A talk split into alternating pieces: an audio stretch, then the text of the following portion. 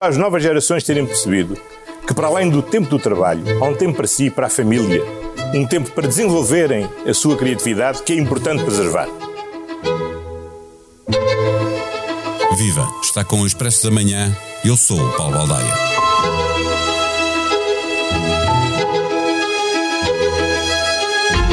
Há já um consenso generalizado sobre os ganhos de uma semana de quatro dias, à cabeça um aumento da qualidade de vida dos trabalhadores e um aumento de produtividade para as empresas. Mais difícil será gerar um consenso sobre a forma de implementar esta mudança no modelo de organização do trabalho. Não parece fazer sentido se a empresa se apropriar de todos os ganhos, deixando os custos para os trabalhadores, como propôs a Telefónica, avançando com um corte salarial de 16% para uma redução do horário de trabalho de 15%. Num tempo de quebra de rendimentos, por causa da espiral inflacionista, apenas dois em cada 100 trabalhadores da empresa espanhola se mostraram disponíveis para aceitar a proposta. Em Portugal, nenhuma mudança deste tipo pode acontecer com redução do rendimento porque os salários são muito baixos. Mas o debate prossegue. Para já, com o handicap de haver uma divisão entre esquerda e direita a dificultar uma velocidade maior na formação de consensos.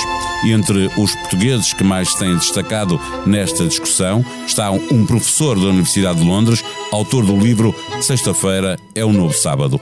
É com Pedro Gomes que conversamos neste episódio. O Expresso da Manhã tem o patrocínio do BPI. A igualdade de oportunidades pode mudar o mundo. O BPI é o patrocinador oficial das seleções e do futebol feminino. Banco BPI SA registado junto do Banco de Portugal sob o número 10. Viva professor Pedro Gomes. A Telefónica fez um projeto piloto com 150 funcionários para a semana de quatro dias. A experiência foi um sucesso. Quis generalizar, recebeu como resposta dos 18 mil trabalhadores que apenas 2% estavam disponíveis para acompanhar o corte nos dias de trabalho com um corte de 16% no vencimento. É um grave contratempo no movimento que defende, eh, eh, vou utilizar o nome do seu livro, a sexta-feira como o novo sábado? Uh, olá, bom dia. Um, não, não acho que seja um contratempo porque não foi verdadeiramente uma, uh, uma experiência. A, a, ideia da semana de quatro dias como prática de gestão é fazer uma alteração de fundo dentro da empresa e mudar a forma como organiza o trabalho. E isto não, não foi feito, foi, perguntaram aos trabalhadores se estavam disponíveis a ter um corte de salário de 16%, para trabalhar 15% menos de horas, porque era passar de 37,5 para 32. Um, e uh, poucos, uh, poucos quiseram. Isto, na verdade, chama-se o trabalho a tempo parcial, já uh, é um, uma figura que, que, existe no, no, sistema no nosso, no espanhol, no, no, nos países europeus, um, e portanto nem sequer foi tentado, porque foi posto de uma forma em que é o trabalhador que tem o risco, o corte, o corte de salário. Uh, o, que, o, que, as empresas que têm implementado verificam é que há um aumento da produtividade uh, e nesse caso, no caso da Telefónica, a Telefónica, uh, eu diria, tentaram ser espertalhaços. Ficavam com o ganho todo para, para, para a empresa, não é? Exatamente. E, e na verdade o que acontece é que os, esses ganhos de produtividade partem muito de uma negociação dentro da empresa de como podem melhorar para uh, libertar o tempo dos trabalhadores. E, e, esse, e esse trabalho é feito pelos gestores, mas sobretudo pelos trabalhadores que reconhecem o trabalho. E um, ehm, é por isso que é muito diferente dizer uma semana de quatro dias com corte de salário de 20% ou uma semana de quatro dias sem corte salarial. Porque uh, envolver os trabalhadores nessa mudança da forma como se trabalha não se vai conseguir dizendo, uh, ah, trabalham menos, mas o corte vai ser proporcional. Há uma solução intermédia, não é? Que é negociar eh, o corte de salário e os ganhos de produtividade e ninguém ficar a perder. Eh, isso é possível? Sim, as empresas o que têm feito é, primeiro fazem um piloto, experiências, durante três meses, um mês, seis meses, uh, para tentarem verificar uh, quais são os ganhos de produtividade. E aqui a experiência tem que ser mesmo feita ao nível da empresa, ou seja, passar a empresa toda a funcionar a quatro dias, às vezes não 32 horas, mas 36, uh, e depois desse, dessa experiência ver como é que funcionou, os ganhos de produtividade e eventualmente uh, se quer os trabalhadores, quer a empresa conseguem encontrar uma outra solução por exemplo, na, noutra empresa espanhola desigual, foi uh, com trabalhar mais meia hora nos outros dias e com um corte de salário de 6%, e foi aceito por 90 e tal por cento dos trabalhadores. Quando olhamos para os salários que existem em Portugal, eh, eh, podemos consensualizar que a semana de trabalho de quatro dias a avançar terá que ser feita de uma forma generalizada, obviamente, eh, sem que tenha de implicar corte de, de rendimento? Sim, sim, acho que no contexto português, eu, eu diria para 80% dos, dos trabalhadores uh, tem, tem de haver essa, essa, essa linha vermelha. Um, eu digo 80% dos trabalhadores porque há sempre os trabalhadores uh, que estão uh, acima da distribuição de salários e acho que nesse caso não é preciso ser tão uh, por, essa, por essa linha vermelha. Mas curiosamente existe a questão do, com ou sem corte de salário, mas também se pode pôr a questão com ou sem corte de, de lucro. porque, deixe-me dar, se me permite um exemplo claro. da Galp, 455 milhões de lucro este ano, tem 6 mil trabalhadores com, já agora deixe-me eu fazer um parênteses no seu parênteses, isso significa um aumento dos lucros no primeiro semestre de 153%. Exatamente. Agora, eh, eu não sei exatamente qual é a massa salarial da Galp, mas sei que tem 6 mil trabalhadores. Se ganharem 50 mil, ou se a empresa gastar 50 mil, são 300 milhões de euros. Isso quer dizer que, mesmo no caso em que não houvesse ganhos de produtividade, simplesmente se a Galp implementasse a semana de 4 dias, sem ganhos de produtividade e tivesse de contratar 25% mais trabalhadores para compensar o, o, uh, uh, o dia de, de, livre de cada um dos 6 mil trabalhadores, mesmo neste caso estamos a falar de um uh, 75 milhões de euros, que é apenas 16% do lucro semestral da TAP da, da Galp. Por isso, um, uh, ah, não será assim para todas as empresas, mas certamente uh, existe a capacidade financeira nas grandes empresas de experimentarem, pelo menos experimentarem a semana de paz. Mas estamos a falar de Portugal e o tecido empresarial uh, português, para além de, de quase 100% das empresas serem PMEs, são 90 e tal, 99%, uma coisa assim, uma parte significativa dos empresários tem baixas qualificações. Podemos pensar que eh, que, essa redução dos dias de trabalho será feita sem, eh, eh, sem redução do salário, se olharmos para, para aquilo que são, que é o tecido empresarial português. Não é igual Sim. a falar da Galp, não é? Não há muitas Galpes em Portugal. Não, Galp só, Galp só há uma, mas, é, mas ilustra se, se normalmente a mudança tem. Uh, uh, tem partido das empresas e, portanto, uh, se passar para, para, para o Estado uh, uma, um papel de liderança com legislação, naturalmente vai partir, tem de ser, começar com as grandes empresas e essas têm a capacidade financeira para, para adotar. Depois é a questão da coordenação. Quando a Galp passar a trabalhar quatro dias e ter a sexta-feira como o dia mais, mais morto, todas as empresas que estão na esfera da Galp qual é o interesse de estarem abertas à sexta-feira se o principal fornecedor ou o principal cliente também está fechado. Uh, e aí é a questão da coordenação um, e, e, é essa passagem que é, que é muito difícil fazer. Tem de se começar por algum lado e, e, e, começar também com o debate. O governo português, eh, que foi eleito em janeiro com uma maioria absoluta, tinha prometido na campanha eleitoral estudar o assunto, avançar com uma discussão na concertação social. Eh, o professor está satisfeito com o que vê acontecer no debate político sobre esta matéria em Portugal?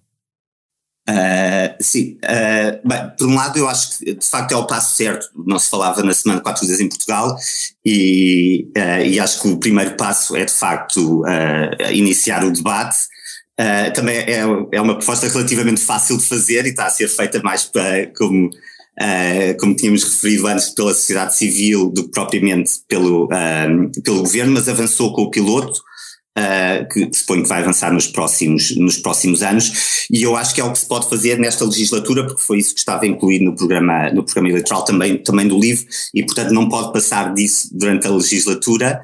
Uh, mas uh, se houver a discussão, uh, os resultados dos, do piloto, então aí numa próxima legislatura pode-se pensar em fazer outras coisas. Há dois meses e meio o professor participou numa cimeira internacional da semana de quatro dias em, em Valência. A Espanha é, aliás, um dos países de onde chegam mais relatos destas uh, experiências. Já, já falamos duas aqui, da desigual e da telefónica, pelo menos, e há mais. Uh, nessa cimeira participaram políticos, sindicatos, académicos, menos empresários do que li, uh, do, pelo menos do que seria suposto, e, e, mostrou que o consenso sobre a semana dos quatro dias é possível, a forma de lá chegar é que continua a dividir pergunto-lhe, falhando a concertação social, terão de ser os governos, uh, os governos europeus, o governo português aqui, o governo espanhol em Espanha, etc., a impor o caminho a seguir?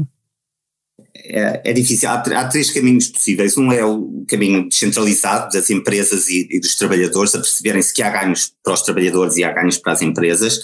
Depois existem outros ganhos para, as, para a economia em geral, outros benefícios para a economia, e aí já põe o ónus no governo, através do papel uh, legislativo. Em Portugal eu vejo como difícil sem o apoio da concertação social, sem de facto ser um movimento, um, um, um eu não diria o amplo consenso, mas uma convergência de interesses mais ampla na sociedade. Acho que uh, assim, só assim Portugal poderia liderar e ser, ser o primeiro. Depois o outro caminho é um caminho mais europeu, é é, é perceber que existe um, uma, um problema de coordenação um, e que a solução a nível europeu também pode, pode vir daí a solução um, de, da Europa e depois aplicado aos vários países a diferentes, a diferentes velocidades.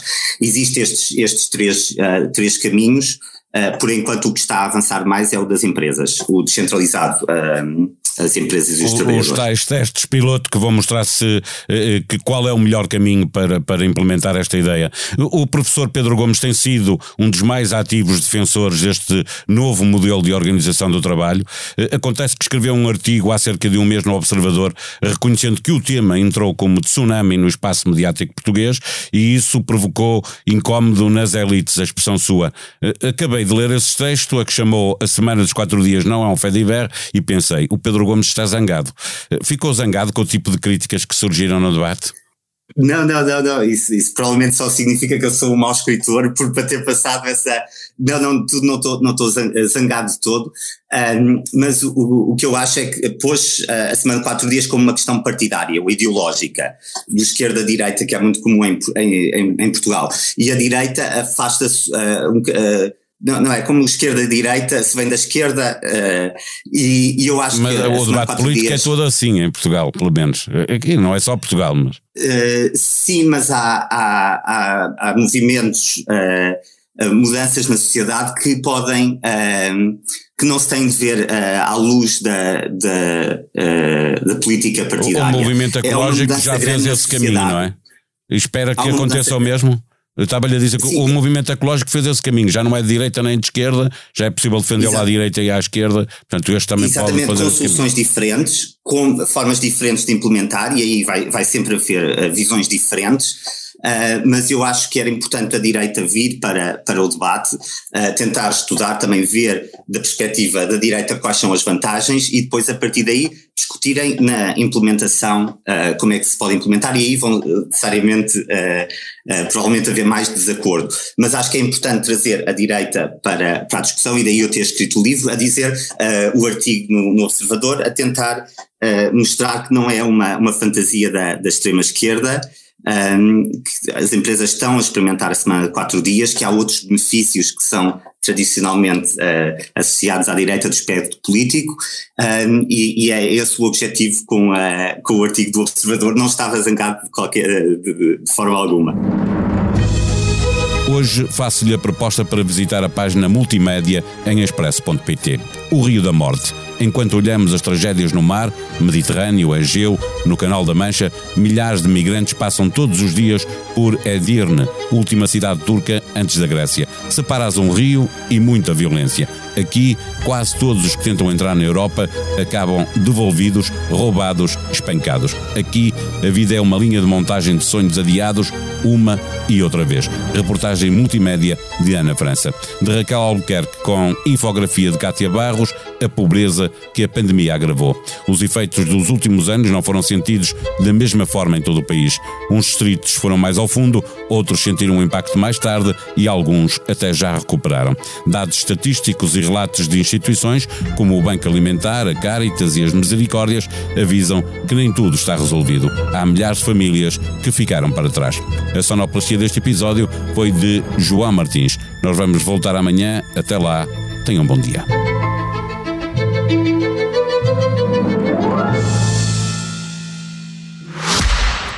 O Expresso da Manhã tem o patrocínio do BPI. A igualdade de oportunidades pode mudar o mundo. O BPI é o patrocinador oficial das seleções e do futebol feminino. Banco BPI SA. Registado junto do Banco de Portugal sob o número 10.